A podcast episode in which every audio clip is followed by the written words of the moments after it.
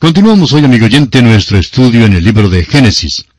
Luego de culminar nuestro estudio del capítulo 34 de este libro, estamos seguros que muchas personas han llegado a la conclusión de que nos equivocamos cuando dijimos que la vida de Jacob había cambiado en Peniel.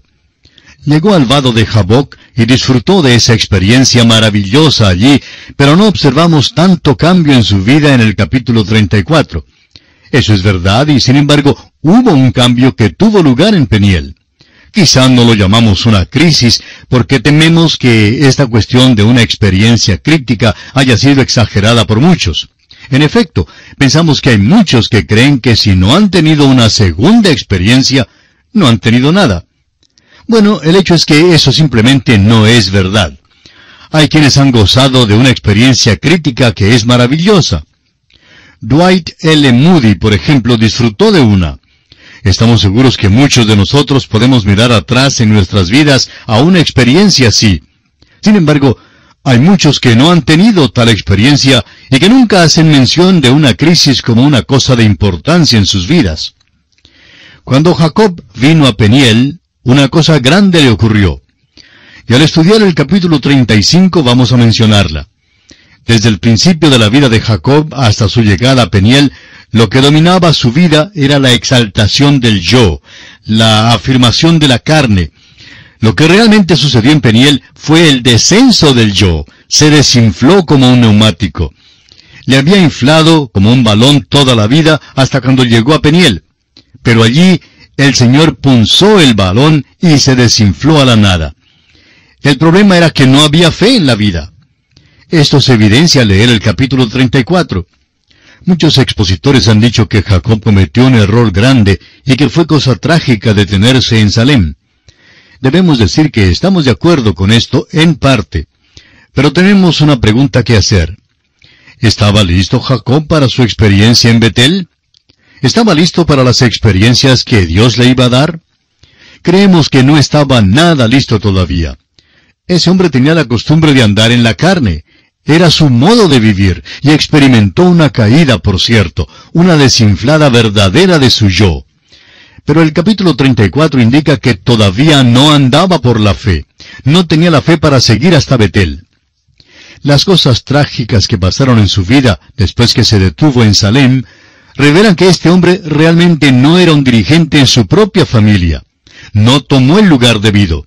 No era muy espiritual de ningún modo y era un trabajo difícil criar a doce muchachos. Requería un hombre de tipo espiritual para controlarlos y Jacob no estaba preparado para hacerlo. Sin embargo, después de este evento trágico, Jacob empieza a ver la mano de Dios obrando en su vida. Y ahora hace la decisión que debió haber hecho antes de pasar esto revela que dentro de la familia estaba sucediendo algo que ciertamente era trágico. La tragedia en Siquem es que tan pronto como Esaú se hubo despedido de él y viajó a su casa, Jacob llevó a su familia hasta Salem. Fue una mudanza trágica. Jacob todavía dependía de sus propias mañas. Allí, Dina, su hija, fue violada, y Simeón y Leví, sus hermanos, por parte de padre y madre, fueron a la ciudad de Siquem a la casa del príncipe que fue responsable por el pecado. Aunque quiso casarse con ella, le asesinaron. Los hijos de Jacob cometieron una matanza que haría parecer cosa mínima el tiroteo de una pandilla en las grandes calles de nuestras ciudades hoy en día. Al llegar a la casa para contárselo a Jacob, él dice que le han hecho abominable a los moradores de la tierra. El hecho es que él no estaba nada listo para Betel. La pregunta es, ¿a dónde más iría? Tenía manadas y rebaños y había buen pasto en Salem. Pero ahora no se puede quedar allí. Lo que el hombre sembrare, amigo oyente, eso también segará. Hay una nota de tristeza en este capítulo. Jacob regresa a Betel. Raquel muere en Belén e Isaac muere en Hebrón. Leamos ahora los primeros dos versículos de este capítulo 35 de Génesis. Dijo Dios a Jacob, levántate y sube a Betel y quédate allí, y haz allí un altar al Dios que te apareció cuando huías de tu hermano Esaú. Entonces Jacob dijo a su familia y a todos los que con él estaban, Quitad los dioses ajenos que hay entre vosotros, y limpiaos y mudad vuestros vestidos. Dios llama a Jacob para que regrese a Betel. Después de su experiencia trágica en Siquem, está dispuesto a ir. Aún después de Peniel, no tenía la fe necesaria para seguir antes de aquella experiencia. Ahora note usted que comienza a tomar la dirección como debiera haberlo hecho de su propia familia. Les manda en primer lugar a que quiten los dioses ajenos. Esto casi nos horroriza. Usted recordará que cuando Jacob huyó con Raquel y Lea, que Raquel había robado los dioses de la familia sin ser vista. Puso esos pequeños ídolos en una albarda del camello y se sentó sobre ellos. Aquel equipaje viajó en camello, pero ella simplemente montó y se sentó para proteger los ídolos de Jacob. Él no sabía en aquel día que ella los había robado, y por tanto fue sincero cuando le dijo a Labán que los ídolos no estaban por ninguna parte en su compañía.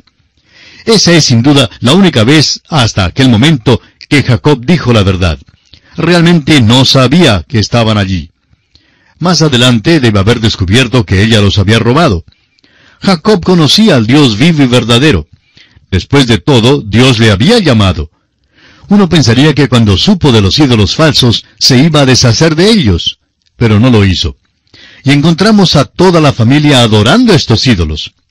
Ahora, por primera vez, empieza a tomar la dirección y el mando de su familia y les insiste, les ordena que quiten esos dioses falsos, esos dioses ajenos. Deben quitar lo que es malo. Amigo oyente, hay demasiadas personas hoy día que están sirviendo a los dioses ajenos durante los seis días de la semana, y luego, el domingo, tratan de servir al Señor. Luego se extrañan que el servicio en la iglesia el domingo no sea una experiencia conmovedora para ellos. Amigo oyente, es que es necesario quitar esos dioses ajenos.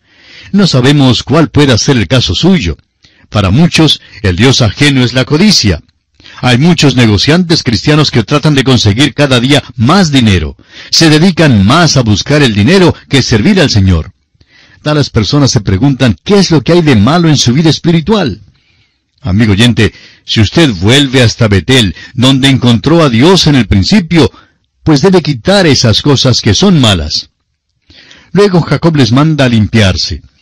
Para el creyente hoy día eso significa una confesión de los pecados. Hay que tratar con el pecado en la vida.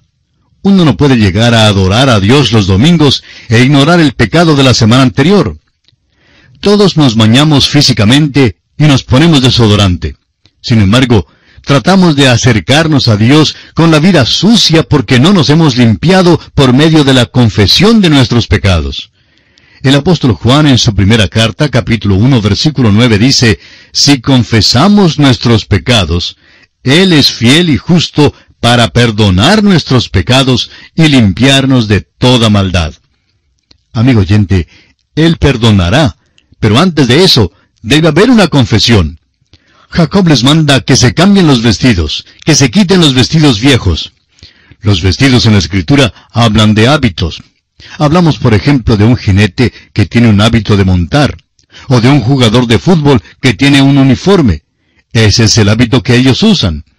El vestido del Hijo de Dios debe reflejar de alguna manera quién es Él y a quién pertenece. Amigo oyente, ¿Lleva usted el vestido del Señor? ¿Se le puede detectar como un poquito diferente en su vecindario o en el trabajo o en la escuela? ¿Es diferente su vida? Usted está usando un hábito. El día en que Jacob volvió a Betel, empezó a vivir para Dios. Hasta entonces creemos que no vivía para Él. Volvámonos también nosotros hasta Betel. Eso es lo que debemos hacer. Sigamos adelante ahora. Leamos el versículo 3 de Génesis capítulo 35. Y levantémonos y subamos a Betel, y haré allí altar al Dios que me respondió en el día de mi angustia, y ha estado conmigo en el camino que he andado. Job edifica un altar, gracias a Dios por eso. Tendrá un testimonio para Dios ahora. Recuerda cuando huyó de su casa siendo joven, sintiendo nostalgia y a solas, y cómo llegó hasta Betel y Dios había sido fiel para con él. Dios le había prometido su fidelidad. Ahora los años han pasado y Dios continúa siendo fiel para con él. Dios le ordena volver a Betel, al lugar donde comenzó Jacob. Y es allí donde debe empezar. Opinamos que muchos hoy día deben reconocer que los años que pasamos viviendo una vida cristiana desaseada es una pérdida de tiempo, una pérdida absoluta. Recuerde que Dios llamó a los hijos de Israel y les mandó a entrar en la tierra, y no entraron. Vagaron por cuarenta años. Luego Dios apareció a Josué y le mandó a llevarlos a la tierra. Ellos perdieron cuarenta años. ¿Cuántas personas hoy en día pierden sus vidas aún siendo cristianos? Tenemos lecciones espirituales muy grandes aquí. Y se nos relatan porque algunos de nosotros somos también como Jacob. Y por eso las lecciones son tan pertinentes para nosotros hoy en día. Gracias a Dios que dice que es el Dios de Jacob. Si es el Dios de Jacob, entonces será también el Dios mío y el Dios suyo, amigo oyente. Es maravilloso. Este pues es un capítulo que nos anima mucho. Leamos ahora el versículo 4. Así dieron a Jacob todos los dioses ajenos que había en poder de ellos, y los arcillos que estaban en sus orejas, y Jacob los escondió debajo de una encina que estaba junto a Siquem. Notamos aquí que en realidad está dispuesto a tomar el liderazgo en su hogar. Y vamos a hacer una pausa un momento para decir que los zarcillos eran asociados con la adoración en aquel día. Los zarcillos les identificaba como idólatras y por eso se los quita. Jacob los quita y no los guarda, los entierra, los esconde. Deben ser quitados por completo porque debe haber una nueva vida para ellos. Leamos ahora los versículos 5 al 8 de este capítulo 35 de Génesis. Y salieron y el terror de Dios estuvo sobre las ciudades que había en sus alrededores, y no persiguieron a los hijos de Jacob. Y llegó Jacob a Luz, que está en tierra de Canaán, esta es Betel, él y todo el pueblo que con él estaba. Y edificó allí un altar y llamó al lugar El Betel, porque allí le había aparecido Dios cuando huía de su hermano. Entonces murió Débora, ama de Rebeca, y fue sepultada al pie de Betel, debajo de una encina, la cual fue llamada Alon Bakut. Usted recordará que Betel es el nombre que Jacob había puesto al lugar la primera vez que estuvo allí. Hay un detalle incidental muy interesante aquí. Siendo que Débora estaba con Jacob en esta vez, podemos asumir que Rebeca, la madre de Jacob, ya había muerto. De otro modo, ella estaría con él también. Pobre Jacob nunca más volvió a ver a su madre viva. Pero esto no es tan trágico como el hecho de que Rebeca nunca jamás volvió a ver a Jacob en vida. Usted recordará que lo había enviado a la casa del tío Labán por un corto tiempo. El entierro de Débora, pues, significa que cuando murió Rebeca, ella había llegado trayendo la noticia a Jacob y luego se quedó con él. Ahora muere el ama. Dios ha procurado durante todos estos años tratar directamente con este hombre. Ahora Dios empieza donde le encontró cuando llegó a Betel siendo joven. Años perdidos. Los años que pasó allá con el tío Labán fueron por muchos aspectos años perdidos. Leamos ahora los versículos 9 hasta el 15 de Génesis capítulo 35. Apareció otra vez Dios a Jacob cuando había vuelto de Padán Aram y le bendijo. Y le dijo Dios, Tu nombre es Jacob, no se llamará más tu nombre Jacob, sino Israel será tu nombre. Y llamó su nombre Israel. También le dijo Dios, Yo soy el Dios omnipotente, crece y multiplícate, una nación y conjunto de naciones procederán de ti, y reyes saldrán de tus lomos. La tierra que he dado a Abraham y a Isaac, la daré a ti y a tu descendencia después de ti daré la tierra. Y se fue de él Dios del lugar en donde había hablado con él. Y Jacob erigió una señal en el lugar donde había hablado con él, una señal de piedra, y derramó sobre ella libación, y echó sobre ella aceite. Y llamó Jacob el nombre de aquel lugar donde Dios había hablado con él, Betel. El Señor considera importante esa propiedad porque esta es la tercera vez que promete dársela. Primero la promesa fue dada a Abraham, luego a Isaac y ahora a Jacob. Y el Señor tuvo que decirlo dos y tres veces a cada uno de estos hombres. Tenemos aquí la primera mención de una libación. Hay cinco ofrendas descritas en el libro de Levítico pero ninguna de ellas es una libación. En efecto, no se da ninguna instrucción en cuanto a ella. La libación simplemente se derramaba sobre las ofrendas y subía en humo. Tiene una significación maravillosa para el creyente hoy en día. El apóstol Pablo dijo a los cristianos de Filipos que quería que su vida fuera derramada así como una libación. Ahora los versículos 16 hasta el 20 dicen, Después partieron de Betel, y había aún como media legua de tierra para llegar a Efrata, cuando dio a luz Raquel, y hubo trabajo en su parto. Y aconteció, como había trabajo en su parto, que le dijo la partera, No temas, que también tendrás este hijo. Y aconteció que al salírsele el alma, pues murió, llamó su nombre Benoni, mas su padre lo llamó Benjamín. Así murió Raquel, y fue sepultada en el camino de Efrata, la cual es Belén. Y levantó Jacob un pilar sobre su sepultura. Esta es la señal de la sepultura de Raquel hasta hoy. Raquel ahora tiene su segundo hijo. Recordamos a Belén porque allí es donde nació Jesús. Y Jacob recordó a Belén porque fue allí que su bella llamada Raquel murió. El amor que Jacob tuvo para con Raquel es una cosa admirable en su vida antes de Peniel. Jacob nunca se olvidó de ella. Más adelante en Egipto, siendo viejo, se acordó de Belén. Cuando Raquel estuvo a punto de morir, llamó al nené que causó su muerte Benoni, que significa hijo de mi tristeza. Cuando Jacob vio al niño, le puso el nombre de Benjamín, que quiere decir hijo de la mano derecha. Raquel es sepultada en Belén. La tumba todavía estaba allí en los días cuando se escribió el libro de Génesis, y todavía está allí hoy en día. Raquel fue algo admirable en la vida de Jacob, aun en aquellos años en Padán Aram, los cuales se consideran terribles en muchos aspectos. Hay tanta evidencia del yo, de la carne, pero sin duda amaba a Raquel. Estaba dispuesto a hacer cualquier cosa por ella. Se dedicó por completo a ella. Por ejemplo, le permitió guardar aquellos ídolos que había robado de su padre. No creemos que los hubiera dejado guardar a Lea, pero le dio a Raquel cuando ella pidió. La amó verdaderamente. Raquel dio a Jacob su hijo José y luego dio su vida en el nacimiento de su hijo Benjamín, y esto le causó gran dolor. Por otra parte, los otros diez muchachos no le causaron gozo de ninguna manera.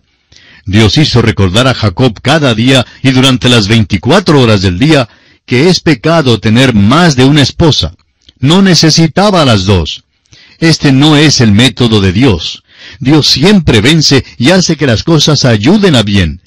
Pero esto todavía no significa que Dios aprobara la pluralidad del matrimonio. Los hechos indican que no la aprobó. Jacob amaba a José y a Benjamín, y francamente los otros muchachos sintieron celos por causa de ellos.